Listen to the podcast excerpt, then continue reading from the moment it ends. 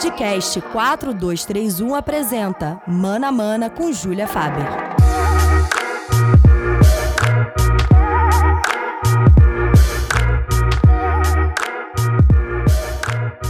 E aí, galera do Mana Mana, sejam bem-vindos a mais um programa.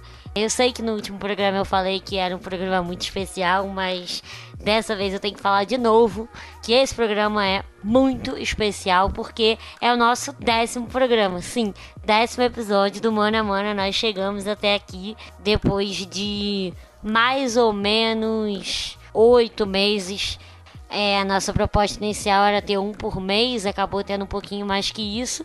E cá estamos no nosso décimo programa. Como eu tenho gostado bastante da interação que a gente tem tido, eu resolvi nesse programa então fazer um apunhado de tudo que nos trouxe até aqui e também responder umas perguntas da galera que escuta aqui o Mana Mana, né?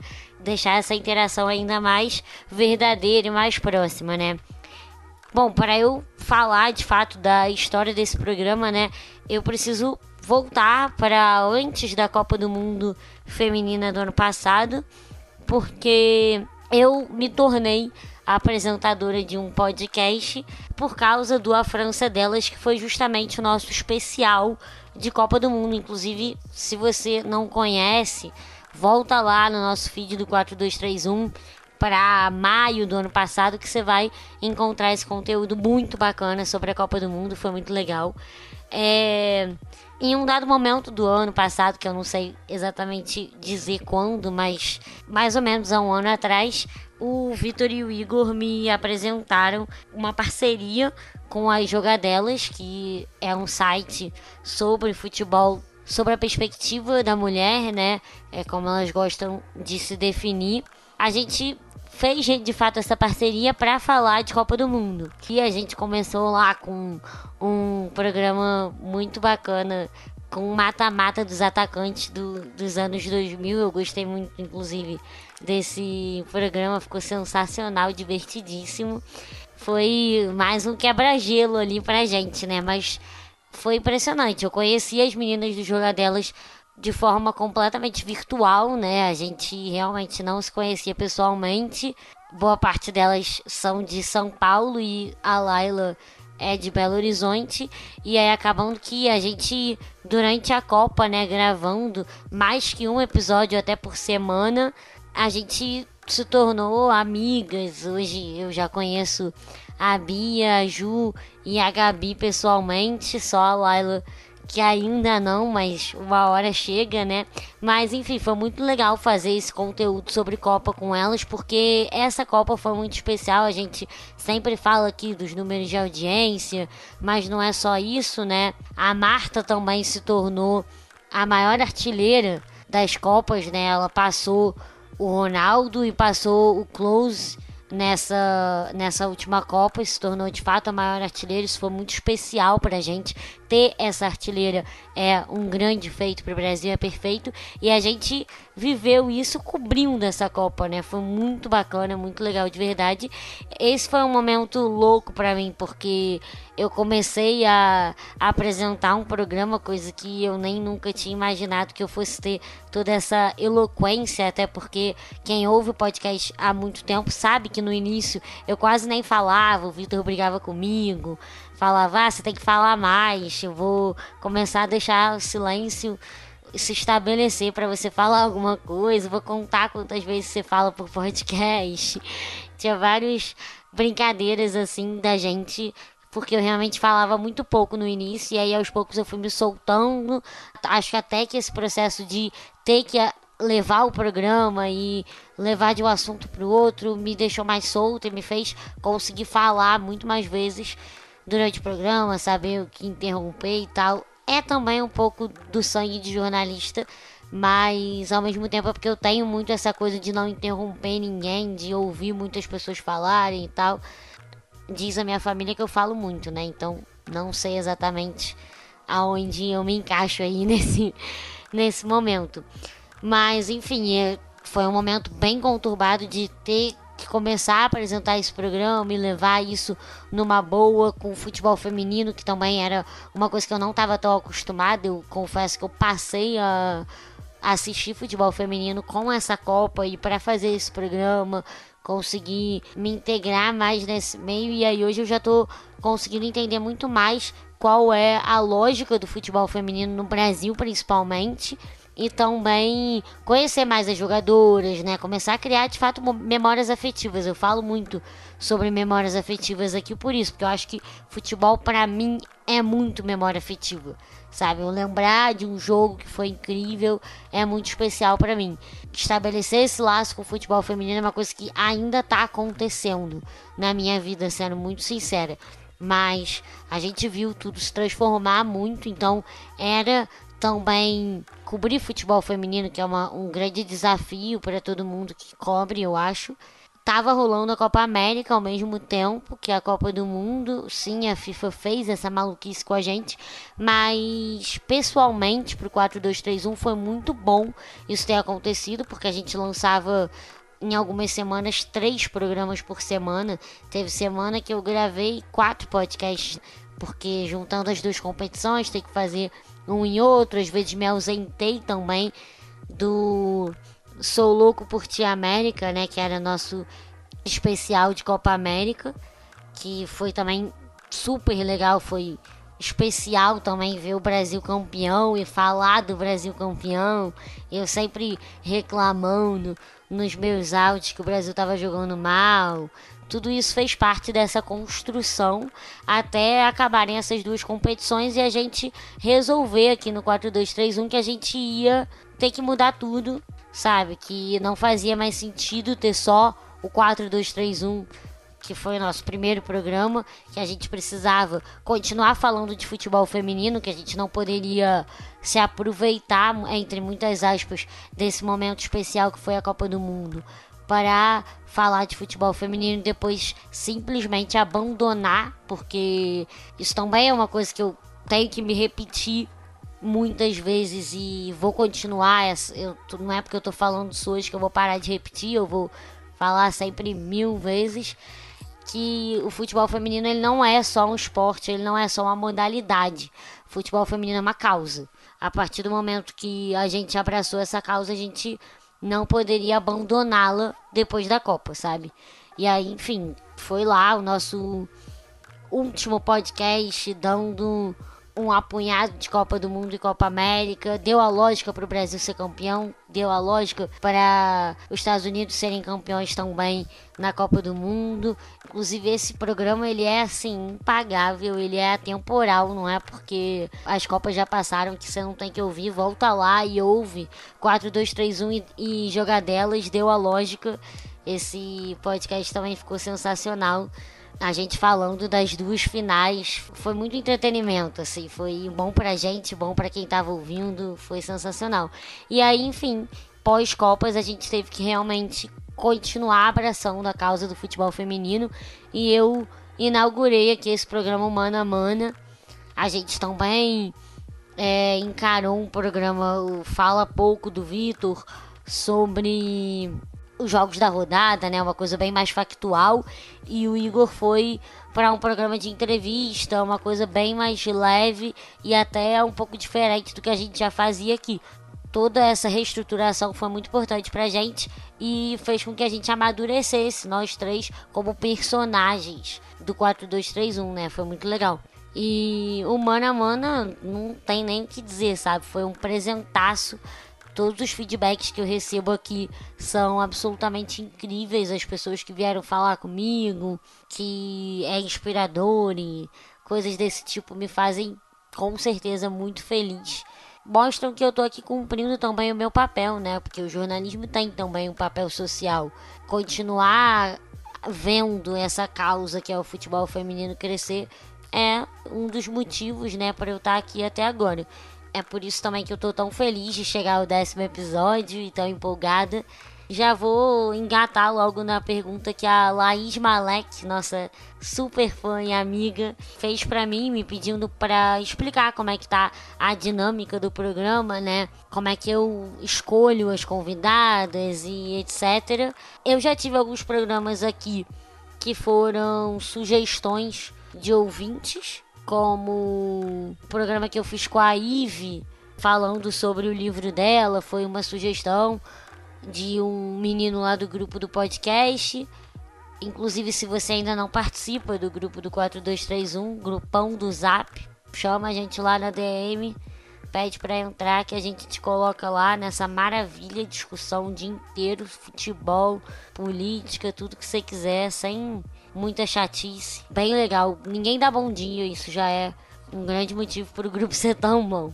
Enfim, é, alguns programas foram sugestões e outras vezes foram coisas que eu realmente quis fazer. A Bia também, a Bianca Michelucci me indicou que eu fizesse um primeiro programa desse ano sobre o Campeonato Brasileiro e foi bem legal ter um apunhado da rodada e para a galera se empolgar de começar a assistir. Quando eu fui à exposição Contra-Ataque no Museu do Futebol, eu quis fazer um programa porque depois de ver a exposição eu fiquei completamente apaixonada pela história do futebol feminino e também super inspirada para fazer um programa. O último que foi de Dia da Mulher era óbvio que eu precisava fazer, né? Porque Dia da Mulher é muito especial e as convidadas sempre vêm muito de acordo com um tema, assim, com aquele tema que quem é que me vem na cabeça é que eu eu vou colocar para falar, sabe? Meio que funciona dessa forma. Quando eu fui na exposição do Museu do Futebol, quem me mandou um áudio foi a Maria Tereza do podcast Contra-Ataque, justamente porque eu tinha visto ela falando no Twitter que tinha ido à exposição. Ela foi à exposição no mesmo dia que eu, inclusive, e aí eu tive que lembrar dela, óbvio que eu lembrei dela, por isso foi que ela mandou o áudio. A Ive, como eu já disse, foi uma indicação as convidadas sempre são mais ou menos quem eu lembro na hora que eu tô fazendo o programa, sabe? A Gabi Dantas também teve aqui para falar um pouco de feminismo, porque eu vejo, acompanho bastante ela no Twitter, sempre falando nesse assunto o tempo todo, e a Renata Mendonça das Vibradoras, obviamente, porque cobriram muito bem a Copa, porque falam de feminismo o tempo inteiro no blog das vibradoras, então sempre é alguém que eu me lembro quando eu penso naquela pauta, sabe? É bem assim que tá funcionando. E aí, geralmente, eu penso na pauta, já escrevo um roteirinho em qualquer tempo livre que eu tenho, um roteirinho mais ou menos aqui no Google Docs, né? E aí peço áudio para as convidadas, ou então já vejo quem é que pode participar comigo durante a gravação mesmo. Geralmente esse contato a gente faz muito por WhatsApp, né, do podcast. E é bem assim, sabe? É, até que eu tenho recebido bastante sim aqui, sabe? Já recebi não, já teve gente que simplesmente ignorou, acho que isso é normal, né, galera bem ocupada, mas o futebol feminino não tá perdido no mundo, mas ao mesmo tempo também não tá bombando tanto quanto a gente queria, sabe? Então, essas fontes elas têm um certo tempo para falar, sabe? Por exemplo, as vibradoras têm a maior boa vontade de falar com todo mundo. Todas as vezes que eu entrei em contato com a Renata, ela foi super gente boa e solista para falar comigo, mesmo que sem tempo. Acho que é uma galera que tá acostumada a receber pedidos e fazer o máximo para atender, porque sabe que não é tanta gente assim que produz conteúdo de futebol feminino, sacou? Acho que é mais ou menos isso que a Laís queria saber. E a Rafa Carolina, que também já participou aqui comigo do programa, é um fenômeno essa menina do futebol feminino. Ela me perguntou, depois de cinco rodadas, o que, que eu acho do nível técnico no Campeonato Brasileiro Feminino A1. Bom, agora né, a gente teve que parar por causa do coronavírus, mas eu vinha até empolgada com esse nível técnico. Eu ainda acho que a gente tem muito que melhorar, eu ainda acho que a profissionalização do futebol feminino aqui no Brasil não tá 100% plena, sabe? E a gente consegue entender isso quando a gente vê o jogo. Ainda tem algumas coisas que vão ser mais desenvolvidas, até com o físico mesmo, até entender um pouco mais como é que a gente pode lidar com o físico dessas mulheres, o que, que a gente pode exigir. E ainda tem bastante coisa para melhorar, mas eu gosto. Eu tenho gostado muito do nível técnico e eu vejo melhores, sabe? Eu sempre vejo melhores. Eu vejo novos times que investiram, já chegam com uma expertise que outros não tinham desde o início, entendeu? Então, um vai aprendendo com o erro do outro. Isso faz com que o nível técnico aumente o tempo inteiro, sabe? Porque se um aumenta o nível técnico, o outro obrigatoriamente para se manter competitivo vai ter que aumentar também. E o Corinthians e a Ferroviária ano passado finalizaram o ano com um nível técnico bastante superior. Fez com que outros times tivessem que investir para continuar com aquele nível técnico ali, porque não dá para tu nivelar de baixo, tu tem que nivelar de cima cada vez mais. Então, o nível técnico tá bom, mas de fato, a gente sabe que ainda vai ter muito para evoluir. Isso não tem dúvida, entendeu? Talvez demore muito para minha resposta ser diferente aqui, mas que eu vejo que tá melhorando o tempo inteiro, isso é fato. Isso me deixa muito feliz. E a Bia do Pará, agora meio que já encatando nas perguntas do clubismo, né? Galera que sabe que eu sou fluminense, que eu sou louca, já me perguntando várias coisas do Fluminense. Se eu pudesse apagar uma derrota, o título perdido, qual seria? Libertadores 2008, sem dúvida, aquela derrota ali para a LDU foi ridícula. A gente precisava ter ganhado aquela Libertadores. Isso é o calo no sapato de qualquer tricolor, qualquer pessoa que você perguntar, isso vai falar a mesma coisa que eu tô falando aqui. E o que que me levou ao futebol e o que que me fez torcer pro Fluminense, o Giovanni Emanuel lá do grupão do Zap perguntou. O que me levou ao futebol e o que me fez ser fluminense, as duas coisas são a mesma coisa, assim, sendo bem sincera. É a minha mãe, ela é muito fluminense e o meu avô, pai da minha mãe, também é muito fluminense. As minhas irmãs são tricolores, só meu pai que é Flamengo, mas ele não liga muito para futebol. Então a minha mãe ela sempre me influenciou. A gente ia para casa do meu avô só para ver jogo do Fluminense. É, eu poderia só ficar brincando, desenhando, fazendo qualquer coisa. Eu geralmente sentava no sofá junto com eles e começava a assistir jogo. E aí, às vezes eu dormia, às vezes eu ficava acordado o jogo inteiro. E foi assim que eu fui tomando gosto, sabe? E fora que a primeira vez que eu fui ao Maracanã, eu tinha, sei lá, menos que 3 anos. Sabe, meio que eu não tive escolha. É ser Fluminense ou ser Fluminense. Aceita aí. Se fosse para gostar de futebol, de fato eu seria Fluminense. Porque o Maracanã, eu nem me lembro a primeira vez que eu fui. Já é a minha casa, desde sempre. Eu gosto demais. Eu me sinto realmente muito bem no Maracanã e na torcida do Fluminense. 100% foi isso, sabe? se fosse para gostar de futebol, eu teria que ser fluminense, não teria outra escolha. Se eu não fosse fluminense, não seria nem eu, eu seria uma pessoa completamente diferente. E o futebol, assim, em si, é... os meus primos que têm mais ou menos a minha idade, eles são homens e sempre gostaram de futebol e de videogame. Então eu acompanhava muito eles jogando videogame até jogava também um pouco. Era o Win Eleven 11, assim, 10, 11 na época eu gostava muito daquele Milan do Shevchenko, era um fenômeno. O Shevchenko até hoje é um cara que é meu ídolo só por conta disso. E aí eu comecei a gostar de futebol europeu aí. Toda essa evolução me fez hoje talvez gostar até mais de futebol do que do Fluminense em si, né? E qual jogador de time rival que eu sempre quis ver jogar no Fluminense foi o Iago Teles, que também sempre me manda feedback lá no Instagram. Então, Iago, isso daí é nem é difícil de responder essa pergunta, é moleza. Para a tristeza da minha mãe. Rival é óbvio que eu vou escolher o Flamengo, até pela atual, atual conjuntura, né? Se fosse para eu falar qual jogador, eu teria que falar o time inteiro do Flamengo, porque o time do Flamengo bom, do Fluminense uma merda. Tem dois caras que eu gosto muito do Flamengo, e eu sempre falei, todo mundo que me conhece sabe que eu puxo saco mesmo. Um é o Adriano Imperador, obviamente, fenômeno esse cara, não tem como. Sou apaixonada por ele. E o outro é o Everton Ribeiro, gente. Ele é o melhor jogador do Flamengo. Há quem não ache, enfim, pode discordar, mas ele é um fenômeno. Aquele cara, ele faz a bola chegar onde tem que chegar, sabe? Ele joga sem bola. Ele é incrível, eu gosto muito dele, com certeza esses dois não tem como ser diferente, eu não posso nem responder um só, tem que ser esses dois, tem que ser esse combo.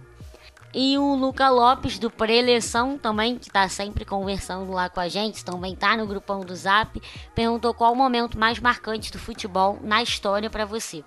Cara, isso aí é muito difícil, né? Porque tem Penta, né, que é final de 2002, que eu não me lembro tão bem do jogo, mas assim, o fim do jogo, aquela sensação de ser campeão de Copa do Mundo, é uma coisa que eu me lembro muito bem, como se fosse ontem.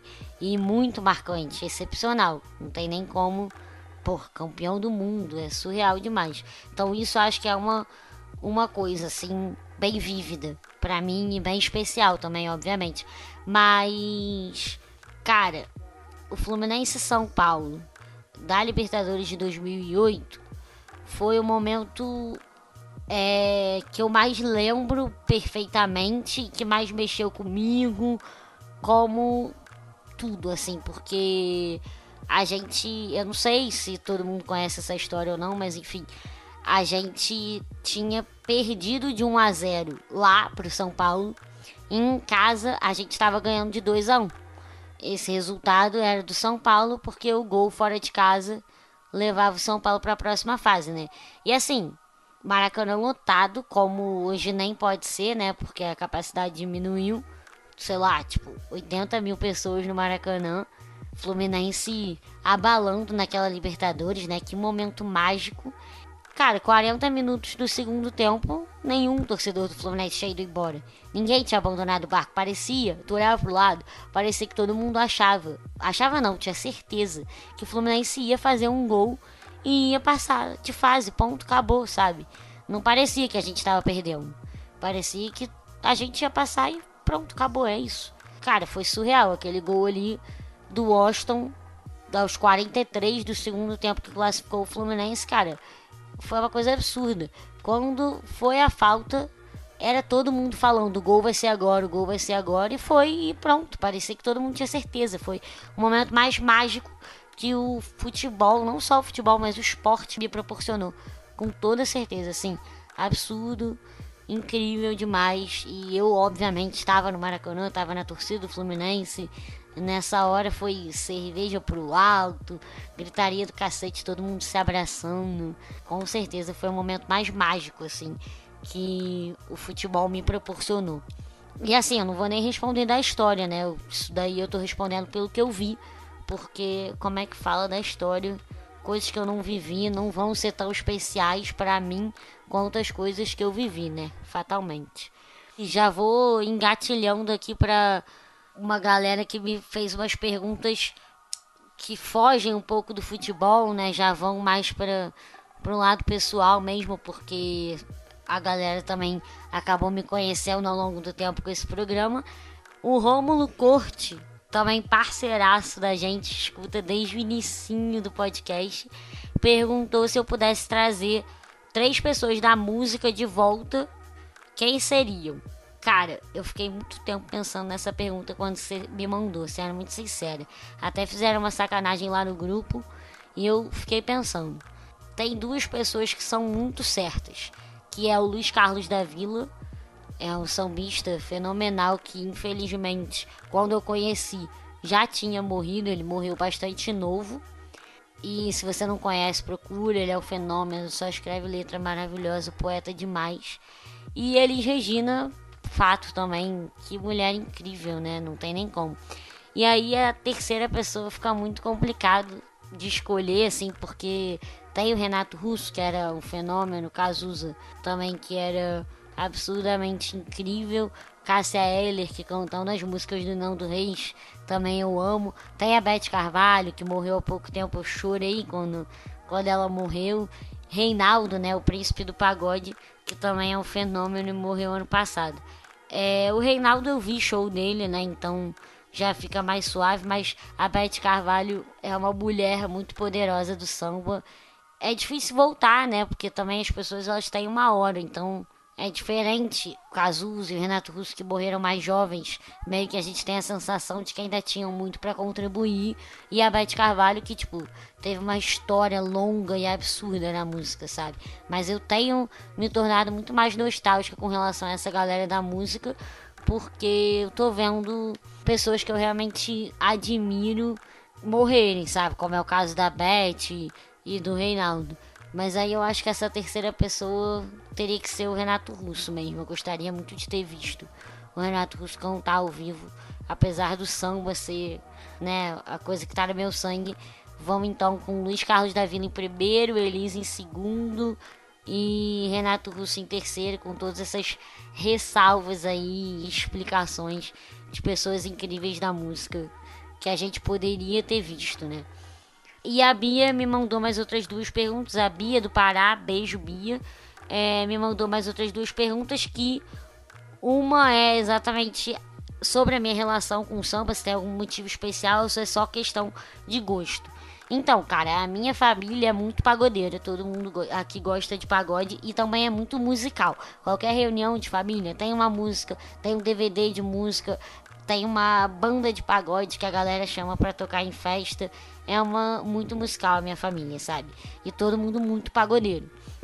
Então eu sempre gostei muito de pagode e sempre ouvi bastante samba porque as duas coisas andam muito juntas, né? Isso é inevitável. Só que depois que eu fui morar no Rio, que eu comecei a ter um contato mais próximo com o samba, porque eu comecei a ir, de fato, em rodas de samba, né? A primeira vez que eu fui no Samba do Trabalhador, cara, eu falei, isso aqui é o meu lugar, eu nunca mais quero não ir em samba, sabe? E aí, hoje em dia, virou essa coisa de maluco, mas com certeza foi porque, além de eu já ter essa influência musical da minha família, a primeira vez que eu fui, eu já me senti em casa de uma forma absurda e já percebi que aquilo ali era o meu lugar que eu nunca mais poderia sair, sabe? Eu senti uma a energia bateu, sabe? Foi isso. Desde a primeira vez a energia bateu. A primeira vez que eu fui na Pedra do Sal, então, nem se fala, meu Deus do céu. A energia bateu demais. Eu e Samba, a gente tem alguma história assim de outras vidas para quem acredita, né? E aí outra pergunta também bastante pessoal é que o que ela diz, que eu já comentei que é difícil trabalhar no meio esportivo e que se eu pudesse conciliar minha profissão ao futebol, o que, que eu faria? De fato, cara, quando eu entrei na faculdade, o que eu queria fazer era jornalismo esportivo isso aqui que eu tô fazendo não deixa de ser jornalismo esportivo, sabe? Então eu acho que o podcast me traz muito essa ligação da minha profissão com o esporte. Eu já tenho isso. Mas eu trabalho com política e eu sou bastante feliz com o meu trabalho, porque eu acho bem importante para a sociedade a gente falar tanto de política e inclusive com uma linguagem talvez até um pouco clara, né, que é a linguagem de rede social. Por isso que eu gosto tanto do meu trabalho, porque eu levo estudos de políticas públicas e análises de rede social para as redes sociais, para a linguagem das redes sociais. Então, isso para mim é bem legal. É, para quem não sabe, eu trabalho na FGV DAP, é Diretoria de Análise de Políticas Públicas da FGV, da Fundação Getúlio Vargas. A gente produz lá estudos, principalmente monitoramento de redes sociais e eu trabalho com a comunicação, né? Rede social, site, assessoria de imprensa, tudo isso. Então, é bem levar coisas muito importantes para a sociedade para uma linguagem de rede social, que é uma linguagem acessível para as pessoas. Então, eu adoro meu trabalho, gosto muito do que eu faço e eu acho que eu já tenho, de fato, essa ligação do jornalismo com o esporte, né, que é o que a Bia está perguntando, que é justamente podcast. Eu acho que hoje eu sou muito realizada dessa forma. Assim, eu sou muito realizada com o podcast, então eu acho que se isso aqui puder deslanchar cada vez mais, eu vou estar tá me sentindo muito bem e muito feliz com o jornalismo e com o esporte. Claro que eu também penso em outras vertentes, um marketing esportivo e tal, mas de fato isso aqui é um formato que me agrada bastante. Eu imagino que consegue alcançar vários públicos diferentes. Isso também é absolutamente importante para mim. Eu acho que é fundamental que a gente consiga alcançar muitos públicos. Eu falo muito disso, de da internet conseguir democratizar, né, todas as informações. Muita coisa que você não poderia ter acesso, você tem só por causa da internet. E aí ter uma plataforma que consegue realizar isso pra gente é fundamental, né? Então, o podcast é um produto independente que a gente faz sem política editorial nenhuma, a gente faz o que a gente quer, a gente fala o que a gente quer, não tem perigo, né? Eu falo aqui o que eu acho ético falar, vai de acordo com a minha ética, não com uma política de um terceiro. Então, isso já é muito importante. Tá na internet, que tem um alcance muito grande, também é muito importante. E ter o Twitter do 4231, o grupo do WhatsApp do 4231 torna ainda mais democrático. Então eu acho que esse formato todo contribui para o nosso conteúdo ser muito democrático e me faz gostar o tanto que eu gosto de estar aqui produzindo todo esse conteúdo para vocês sempre que possível. Conciliar ali com o que me faz ganhar dinheiro, vamos dizer assim, me sustentar com isso aqui que tem o esporte, que é uma coisa que eu amo, é assim maravilhoso, é muito bom, principalmente para mim que, pô, eu acabei de me formar, tô no começo da carreira ainda, então é tudo bastante ok, assim. Eu acho que é bastante razoável para mim. Eu, eu, sou bastante feliz com tudo isso que eu tenho assim mesmo nessa vibe de conteúdo social e também do quanto são é importante para mim, eu posso já finalizar esse programa.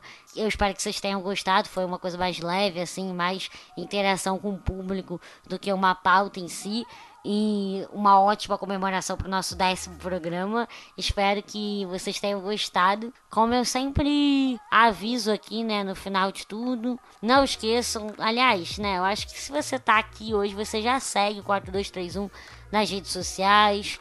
4 em número, 2 por escrito, 3 em número, 1 por escrito em todas as redes sociais. Procura lá, segue, compartilha com os amigos. E se você tem alguma ideia de pauta, alguma pergunta, pode me mandar na DM, pode falar, eu sou super aberta a atender. E claro, se não participa ainda do nosso grupão do Zap, pede lá na DM que a gente coloca, a resenha é maravilhosa.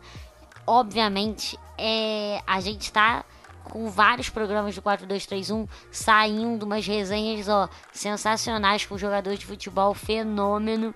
Acompanha lá também que é só resenha brabíssima. Até o próximo programa. Muito obrigada por terem ouvido até aqui. Até mais. Beijo!